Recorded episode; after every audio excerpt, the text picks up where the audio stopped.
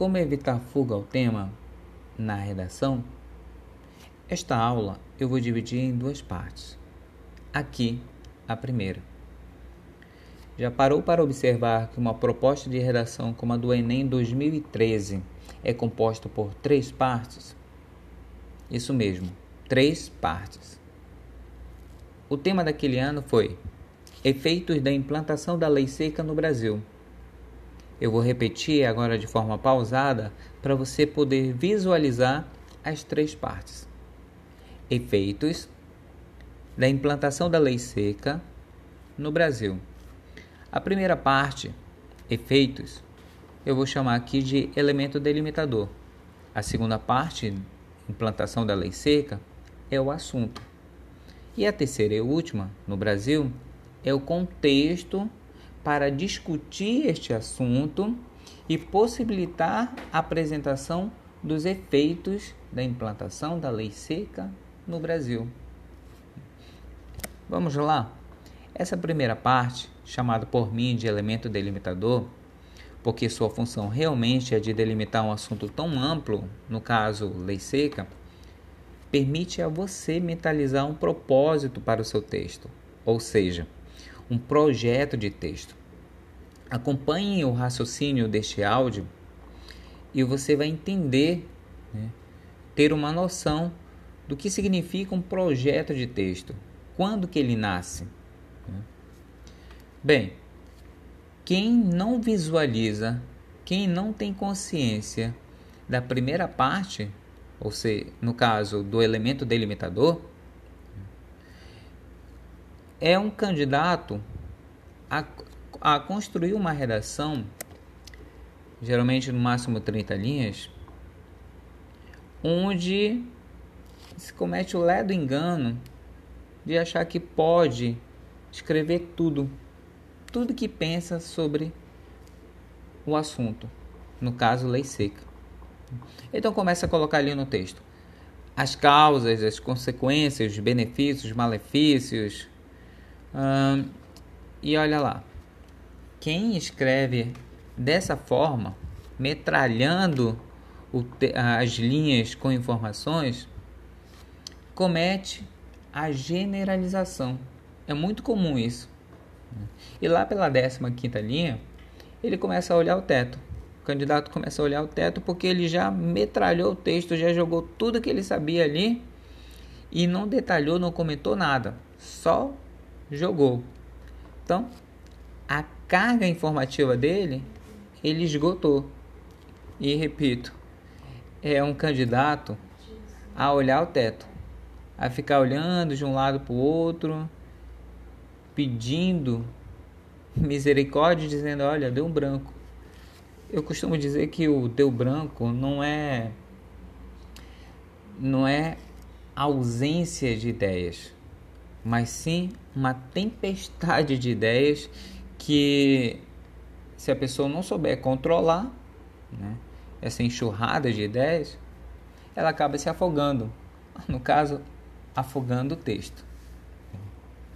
Bem, vamos lá.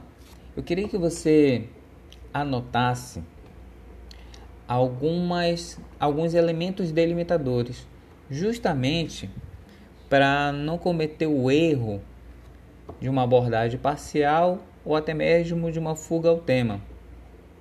Esses elementos delimitadores né, que eu vou apresentar aqui são os mais comuns, os mais frequentes em propostas de redação pelo país. Anote aí: causas ou sinônimo motivos, consequências, efeitos, caminhos, meios, desafios, dificuldades, tipos, benefícios, malefícios, divergências, divergências, perdão, e etc. É. Anote isso, porque vai existir um momento em que você vai visualizar uma proposta de redação que não tem lá no início o elemento delimitador. Nesse caso, a banca vai te dar uma liberdade para terminar a composição da proposta de redação. Eu vou pegar aqui, por exemplo, só para matar logo essa curiosidade aí, em 2019, o tema do Enem foi democratização do acesso ao cinema no Brasil. Democratização do acesso, do, per, perdão, democratização do acesso ao cinema é, é o assunto. No Brasil, o contexto. Observe que lá no início eu não mencionei nenhum dos elementos delimitadores que eu pedi que você notasse, é porque não tem. O candidato que não enxerga isso, que não enxerga esta ausência, começa a inchar o texto de informações. Ele não se organiza, ele não estabelece um norte, um projeto de texto, né? um propósito que nasce da interpretação da, da proposta de redação, que nasce de enxergar esta ausência do elemento delimitador.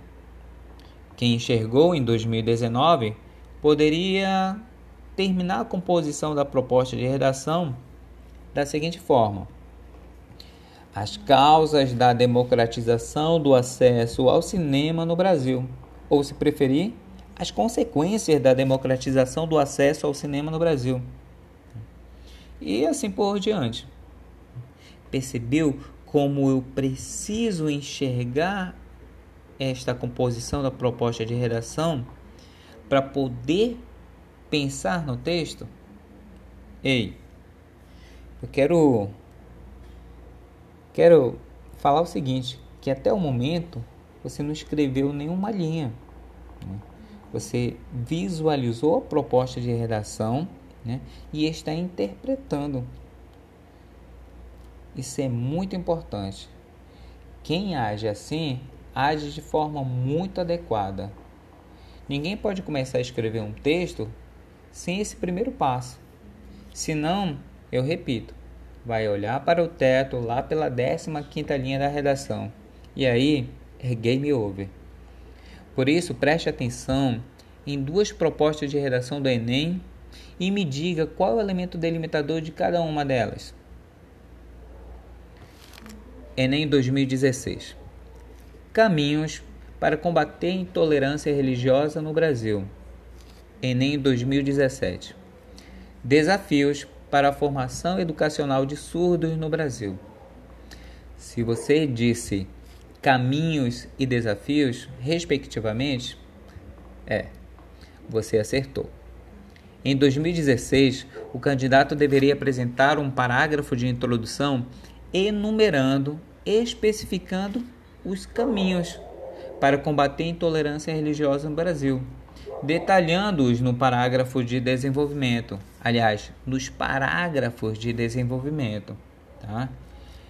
Em matéria de estrutura de um texto dissertativo argumentativo para seja para vestibular, seja para concurso público, eu não posso construir um desenvolvimento apenas com um parágrafo, apenas com um bloco.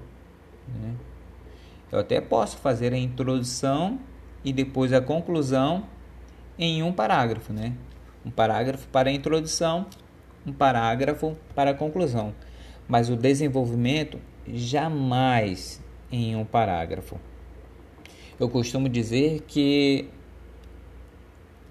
a estrutura de um texto dissertativo argumentativo pode ser basicamente no seguinte esquema tático. é, esquema tático. 1, 2, 1 ou o esquema 1, 3, 1. É. Bem, vamos voltar ao assunto, né? que, que é não fugir a ah, ao tema, né? ou seja, realizar uma abordagem completa do tema. Tá? Bem, em 2017 não foi diferente. Só relembrando, o tema de 2017 foi os desafios para a formação educacional de surdos no Brasil. Quem fez uma redação e não destacou quais os desafios da formação educacional de surdos no Brasil cometeu fuga parcial ao tema.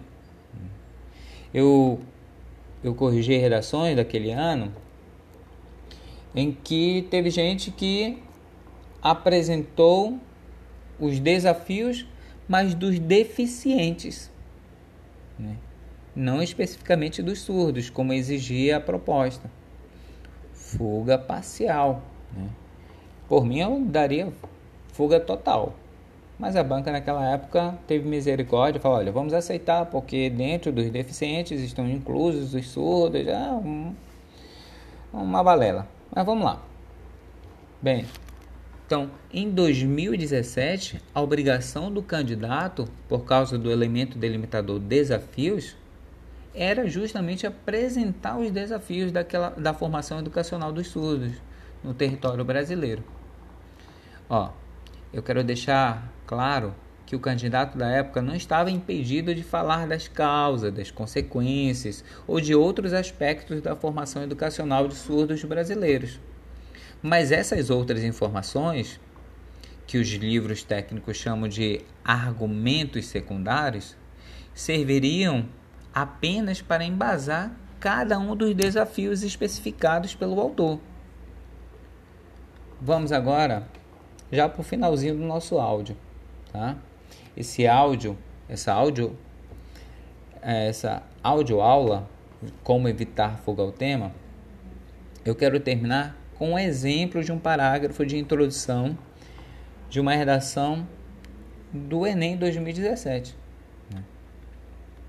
Acompanhe a leitura deste parágrafo, que é composto por sete linhas. Tá? Eu estou falando aqui sete linhas, mas não existe um padrão de quantidade de linhas para para os parágrafos, né? É uma pergunta muito comum isso aí. Professor, um parágrafo deve ter quantas linhas?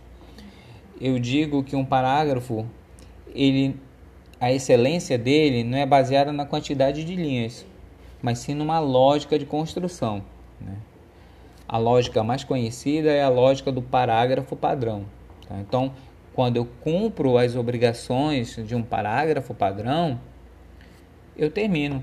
Não importa se eu conseguir isso em 5, 6, 7, 8 linhas. Tá? Eu também não posso me estender muito porque é uma questão de simetria. Geralmente, numa, numa redação de vestibular, eu tenho ali no máximo 30 linhas. Então, se eu me prolongar, se eu me estender ali na escrita, eu posso quebrar a simetria dos meus parágrafos, deixar um maior que o outro. Tá? Então vamos lá para a leitura do parágrafo de introdução de uma redação de 2017. Tá? Diz assim: No universo da música, Beethoven foi extremamente importante, criando sinfonias inéditas e não deixando seu problema de surdez atrapalhar sua carreira. Ponto seguido. Ainda assim, sua vida foi marcada por uma série de preconceitos e problemas diversos por conta da sua deficiência. A experiência vivida pelo músico ainda é uma realidade, uma vez que o preconceito, olha aí, o preconceito, somado à má infraestrutura de instituições de ensino, dificulta a formação de surdos e seu ingresso na sociedade brasileira. Observe que ele termina o parágrafo de introdução cumprindo a obrigação dada lá pelo elemento delimitador, que é deixar bem claro para o corretor quais, para o entendimento dele, candidato, os desafios para a formação educacional de surdo no Brasil. Né? Observe que a pessoa destacou, né? Deixa, ó, vou deixar bem claro, dois desafios na formação educacional de surdo no Brasil: o preconceito e a má infraestrutura institu das instituições de ensino. Isso porque o candidato interpretou adequadamente o tema da redação. inclusive enxergando o elemento delimitador. Essa pessoa certamente foi confiante para a produção do texto, pois sabia qual era a sua missão: mostrar os desafios da formação educacional de surdos no Brasil. Então, quando o corretor de redação ele, ele tem consciência do elemento delimitador. Então ele vai para o parágrafo de introdução procurando esse elemento delimitador. Ah, são os efeitos da implantação da lei seca? Então eu quero ver esses efeitos anunciados, apresentados, especificados na introdução. Ah, são os desafios da formação educacional de surdos? Ok, então quero ver. São as causas? Então quero ver as causas detalhadas e especificadas. Detalhadas não, apresentadas, enumeradas no parágrafo de introdução. Tá? Isso é muito importante. O corretor tem consciência disso. E você também deve ter. Tá? A partir de agora não erra. É por isso que é muito comum encontrarmos redações de texto dissertativo enumerando no final do parágrafo do, da, de introdução, enumerando os argumentos. Né? Esses argumentos não nasceram do nada, do nada, perdão, estão cumprindo a exigência do elemento delimitador, tá?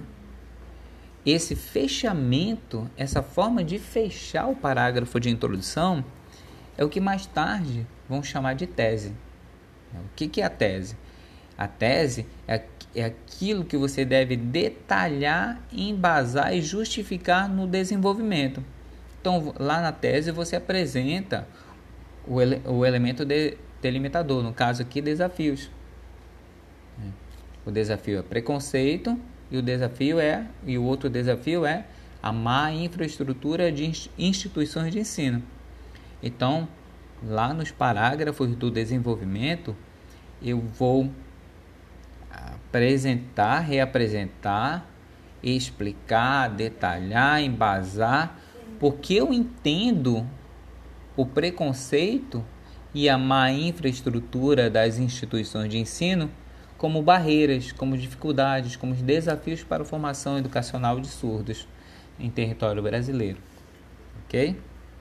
Bem, eu aproveito, já que estou falando, mostrando um exemplo de um parágrafo, para mostrar uma outra estratégia quase intuitiva da maioria dos candidatos, que é de utilizar palavras-chave ou sinônimo dessas palavras-chave né, do tema da proposta de redação, mostrando ao corretor que você, que você compreendeu a proposta de redação. Então vamos lá. Lá na na, no parágrafo de introdução que utilizou Beethoven, a pessoa usou a expressão surdez, usou a, a expressão instituição de ensino, né, preconceito. Né, então, conseguiu ali colocar, né, até terminou o texto ali na última linha, formação de surdos. Então, dificulta a formação de surdos e seu ingresso na sociedade brasileira. É, olha lá. São expressões que estão no mundo semântico, no, no conjunto de sentidos. Ao ler, eu entendo que preconceitos é um sinônimo de desafios. Má infraestrutura de instituições de ensino é um sinônimo de desafios. Surdez, formação dos surdos, é um sinônimo do assunto, corresponde à segunda parte do assunto. E quando determina ali sociedade brasileira, é um sinônimo, está no universo da terceira parte da proposta de redação, que é o contexto. Viu? Bem, brevemente em outro áudio, um áudio que falar sobre parágrafo de introdução, eu vou retornar com este parágrafo de introdução aqui, tá? que faz um paralelo, um comparativo muito interessante tá? entre a vida de Beethoven com a vida de vítimas sociais, de, no caso de brasileiros da atualidade. Né? É muito comum, é muito interessante uma introdução que trabalha ao, uma alusão histórica com a atualidade, estabelece essa semelhança, esse comparativo, ou também é, relaciona por comparação, semelhança ou contraste a ficção com a realidade. Eu vejo muita gente construindo parágrafo de introdução mencionando um filme, uma série e dizendo que a vida de determinado personagem daquele filme, daquela série é muito semelhante ou totalmente diferente né, da vida de muitos brasileiros. E diz o porquê. E finaliza com o elemento delimitador. Ok? Bem, aqui termina o nosso primeiro áudio sobre como evitar fuga ao tema. Eu queria que você aproveitasse e ficasse com uma tarefa. Anote uh, os temas de redação do Enem. Nesse primeiro momento, eu vou abrir toda a minha discussão em cima do Enem. Né? Isso não quer dizer que eu não tenha experiência para discutir outras bancas. Faremos isso em momento hum. oportuno. Tá? Mas agora, queria que você tomasse nota, né? pesquisasse, tomasse nota dos, dos temas do Enem de 2013, você já tem aí, né? Até 2019, tá? Posso até dizer aqui para você. 2013, efeitos da implantação da lei seca no Brasil. 2014, publicidade em questão no Brasil. 2015, a persistência da violência contra a mulher na sociedade brasileira. 2016, Caminhos para combater a intolerância religiosa no Brasil. 2017. Desafios para a formação educacional de surdos no Brasil. 2018. Manipulação do comportamento do usuário pelo controle de dados na internet. 2019. Democratização do acesso ao cinema no Brasil. Bem, obrigado por me ouvir até agora e fique com uma palavra. Discipline sua mente e preste atenção aos conselhos da experiência. Provérbios 23, versículo 12. Estou com você e Deus está conosco.